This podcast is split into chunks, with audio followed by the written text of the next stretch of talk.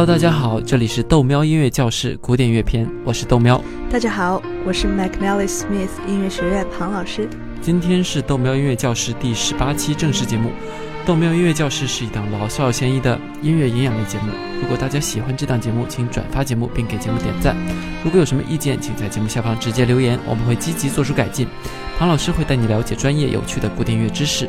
另外就是我们从六月到八月三个月期间，节目调整播出时间，改为每两周更新一次。原因是因为暑假庞老师巡演太忙。嗯，豆喵音乐教室让你有底气带男神女神去听古典音乐会。好了，广告时间结束。我们今天继续中世纪的音乐吗？没错，中世纪是西方古典音乐的开端，很多最基础的东西都是这个时候建立起来的。庞老师，您继续。我感觉格里高里圣歌就已经不错了，很好听。后面的希尔德加写的圣歌其实也很好听。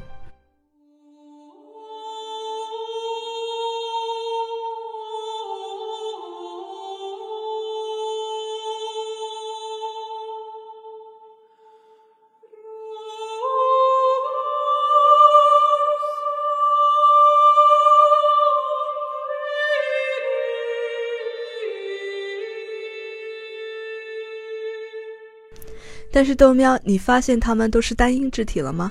当然，我们之前讨论过了。没错，后来时代在进步，作曲家们便打算给这种单音肢体的歌曲加上另外的音乐线条陪伴它，交织在一起。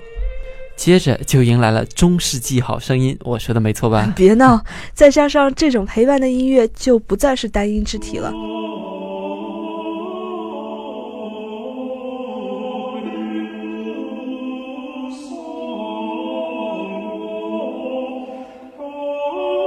现在你听到的就是我们曾经在肢体中讨论过的复调肢体。话说豆喵，你还记得我们有哪几种肢体吗？大概记得有单音肢体，就是我们听过的格里高利圣歌，还有主音肢体，最后一种就是复调肢体。大概就是说，旋律线条之间互相没有什么太大的联系，各自起一条线，然后相互缠绕在一起，这就是复调肢体。没错，现在你听到的就是两条声音相互缠绕在一起，组成了一种很特别的音乐肢体。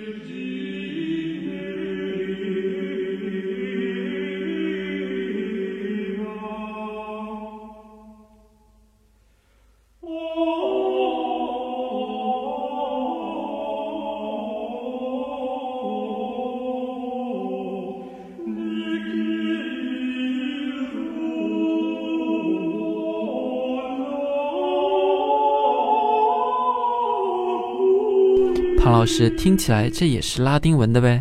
说的好像你听得懂拉丁文一样。哎，没错啦，这种早期的复调音乐也是拉丁文写出来的，一样是中世纪教会在礼拜时唱的曲子。好吧，除了肢体和之前的不太一样，还有什么其他的变化吗？还有一个重大的变化，其实不是音乐风格上的，而是技术上的革命。技术上的怎么说？首先，豆喵，你知道对于一个唱歌的人来说，音乐最基本的两个维度是什么？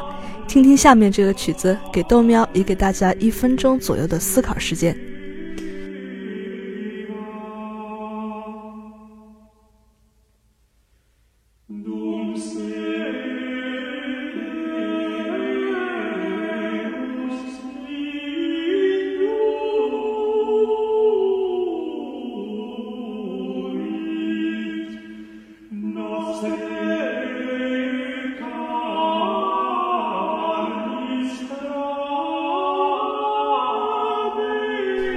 请老师直接说答案，我想不出。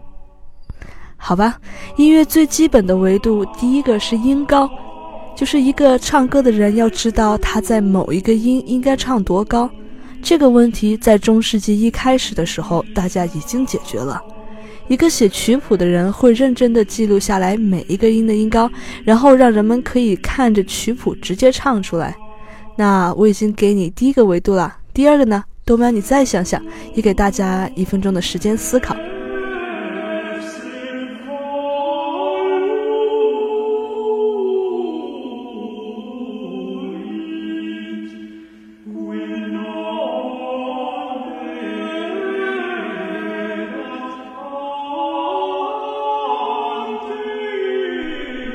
唐老师，我觉得有可能是一个音，你到底应该唱多久？非常好。第二个维度，也就是这个音的时值，一个音的长度。现在很多人应该都见过五线谱，尽管看起来简单，但这个谱子记谱方法却凝结了几千年来西方音乐家的智慧。人们一开始只能标出音高的时候，就出现了很多问题。什么问题啊？比如，不同的音乐家会有不同的音乐选择，即便对于同一个音，他们唱出的时长也不一样。哦，原来如此。同样的谱子会唱出完全不一样的感觉。多问，你想想，如果作曲家终于开始标记出每一个音的长短的时候，会发生怎样的变化呢？紧接着，呃，应该就出现了节拍和节奏。聪明，音高的记谱方式很早就出现了，不过音长却是在音高出现三百多年以后才有的，而且它的影响是翻天覆地的，就像现在互联网改变世界一样。这一发明也改变了当时西方音乐界。至于吗？就这么点小发明？在那之前，音乐家很多时候是靠自己记住前人唱过的歌，记住这个感觉，然后再重新唱出来。对于我们现在听到的这两条音乐线条的复调音乐来说，一位先唱出来，另一位在加入的时候，根据自己的理解加一点点临场发挥，两个人的声音交织起来的这种复调音乐非常好听。但是你想想，要是我们想要三条、四条或者五条在一起相互混合，会怎么办呢？这种即兴演唱的方法明显不可能再适用于那么复杂的音乐形式了。这时候，这种音高和音长的双重记录方式就显得尤为重要。西方音乐也从之前通过记忆来即兴演唱的方式，慢慢变成了以曲谱为主导，以作曲家为核心，作曲和演唱相互独立的这种模式。这时候的作曲家变成了建筑设计者。而演唱家变成了工匠，让上帝的归上帝，让凯撒的归凯撒。从这个时候开始，庞老师，你作为作曲家，你们的工作就相对重要起来了。当然，有了记谱方法，这也让后人音乐分析成为可能。我们也才开始做这个节目啊，豆苗。原来我们也要感谢中世纪的那些富有创意的作曲家们。所以说，中世纪之前并非没有音乐存在，只是没有通过某种方式保留下来，是这样吧？对的。后面文艺复兴时期的音乐，我们还会提到从前的故事。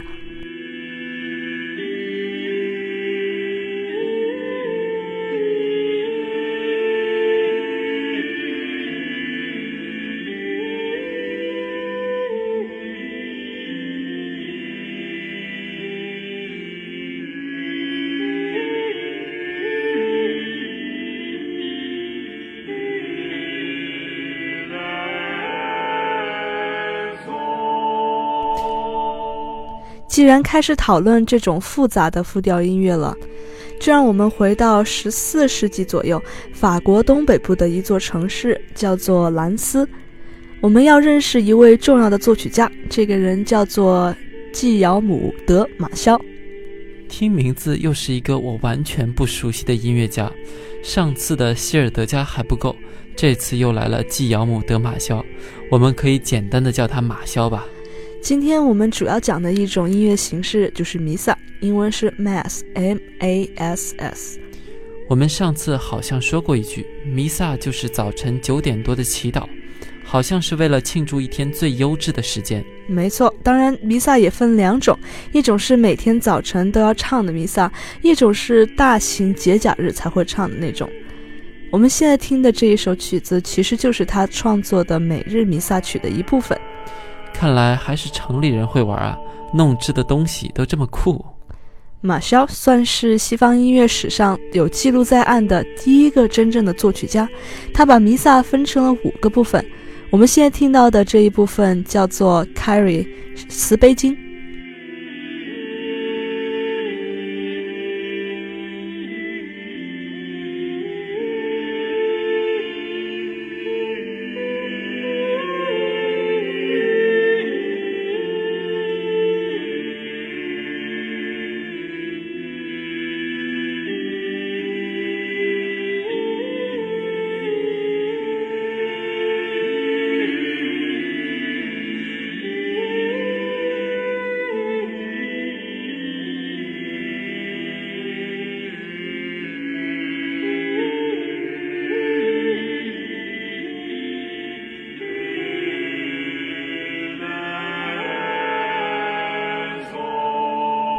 为什么说马潇是第一个真正的作曲家？你仔细听听这首曲子，里面有四个旋律线条。我听不出来啊，不过你说啥就算啥吧。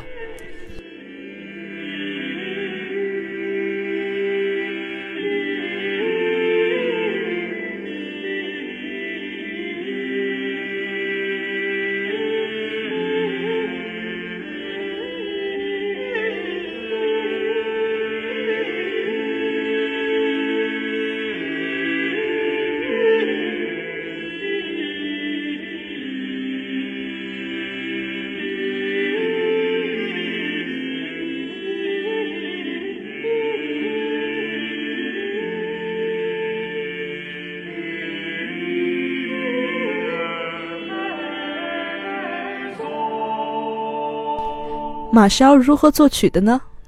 他首先写出一段旋律，然后在其他的声部上配合着这段旋律来写出另外的旋律线条。就这样，他写出了整首复调音乐。好难理解，不过大概就是说，他开始系统的做这件事情了。啊，可能他之前的人大多还是靠记忆或者感觉来写出整首曲子，但是从他开始，他会安排四种旋律互相配合，组成整首曲子。而且是首先写一段旋律，再用其他声部上的旋律线条去给这段旋律打配合，找队友，是这样吧？也是从这个时候，一首曲子开始有唱歌的高音、中音、低音之分。还记得我们之前讨论过的低音在古典音乐中的重要地位吗？当然记得，低音就是 bass，是非常核心的，起着基建立基调的那种作用。呃，很多节拍、节奏什么的都可以通过低音听出来。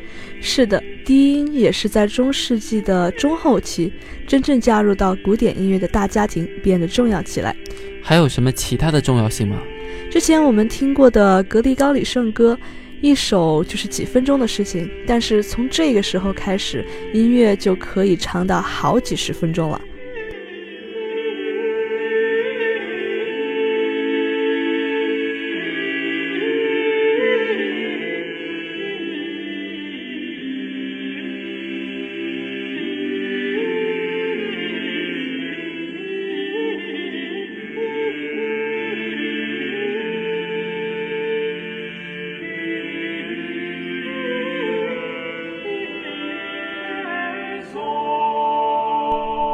整个弥撒曲包括 Kyrie 慈悲经、Gloria 荣耀颂、Credo 信条、Sanctus 圣哉、Agnus Dei 羔羊颂。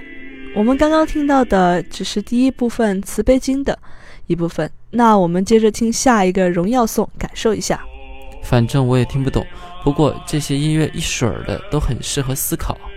其实马肖最重要的就是确定了弥撒曲的格式。后面巴赫、莫扎特、贝多芬他们都写过弥撒曲，而他们沿袭的格式依然和马肖确定的格式大同小异。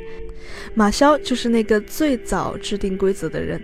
今天我们听到的这两段是马肖最重要的著作《圣母弥撒曲》。庞老师，我觉得好像也没有很好听的样子。之前听的那一段是第一部分慈悲经，Carry。现在听的是荣耀颂 Gloria，不管怎样，辛苦了庞老师。这样又到了我们即将结束的时间了，欢迎把我们的节目分享到你的朋友圈，让更多的人都可以听懂古典音乐。豆喵音乐教室带你了解古典音乐的前世今生。另外，如果你想找我们的配乐的话，请到我们喜马拉雅 FM 中有一个纯音乐文件夹，配乐都在那边。最后，我们的微信号是豆喵 Radio，豆喵 Radio D O U M I A O R A D I O，你就可以找到我们。届时您可以在上面直接留言给我们。是的，同时也要记得关注微博 McNally Smith 音乐学院庞燕。我们如果推出其他节目的话，你也会第一时间知道。